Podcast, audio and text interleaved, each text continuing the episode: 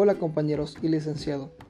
Mi nombre es Samuel Barrera y el día de hoy les hablaré sobre el tema Gung Ho. Para darle un poco de sentido al método, recordemos que en el video presentado se nos muestra cómo una empresa iba en declive y una señorita busca la forma de resolver el problema para que la empresa vuelva a lograr su estabilidad.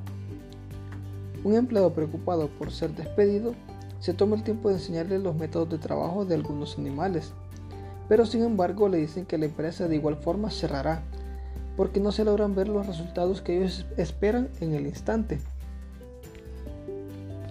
La palabra Gung Ho significa trabajando todos juntos. Gung Ho es una filosofía de vida que busca un método para alcanzar una meta y transformar el potencial de las personas y los invita a trabajar en equipo.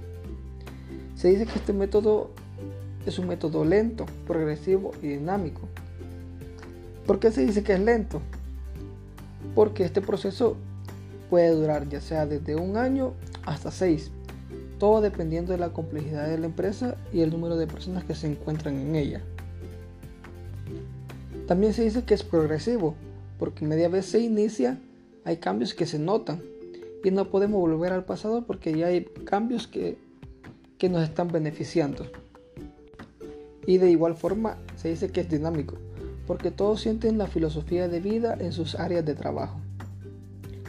El método Gung Ho es representado por tres animales, los cuales son la ardilla, el castor y el ganso. Inicialmente hablaremos del método de la ardilla.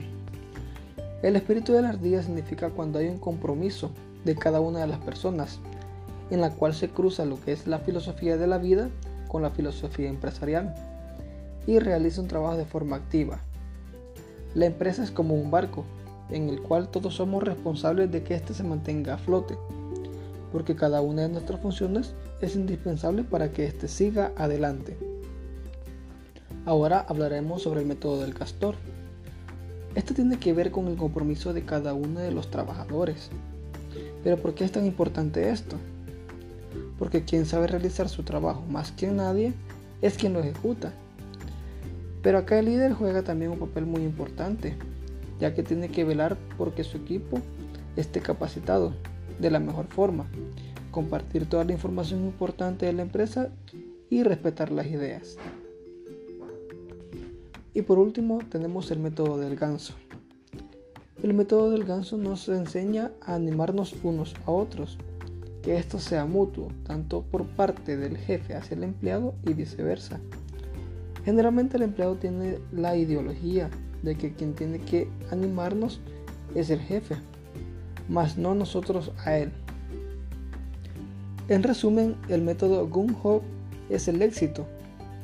Es la forma de estar bien, la forma de poder crear un ambiente laboral agradable y apto para los trabajadores, tanto para empresas pequeñas, medianas y grandes.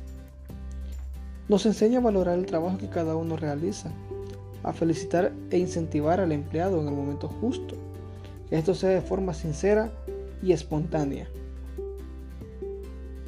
Algo muy importante que nos cabe recalcar sobre el método Gung Ho es que también lo podemos aplicar en la vida cotidiana, en la forma de cómo vemos la vida, en la forma en que nosotros podemos animar a nuestro compañero, ya sea de trabajo, ya sea de escuela, de universidad o de familia y ver de qué forma ayudarnos mutuamente.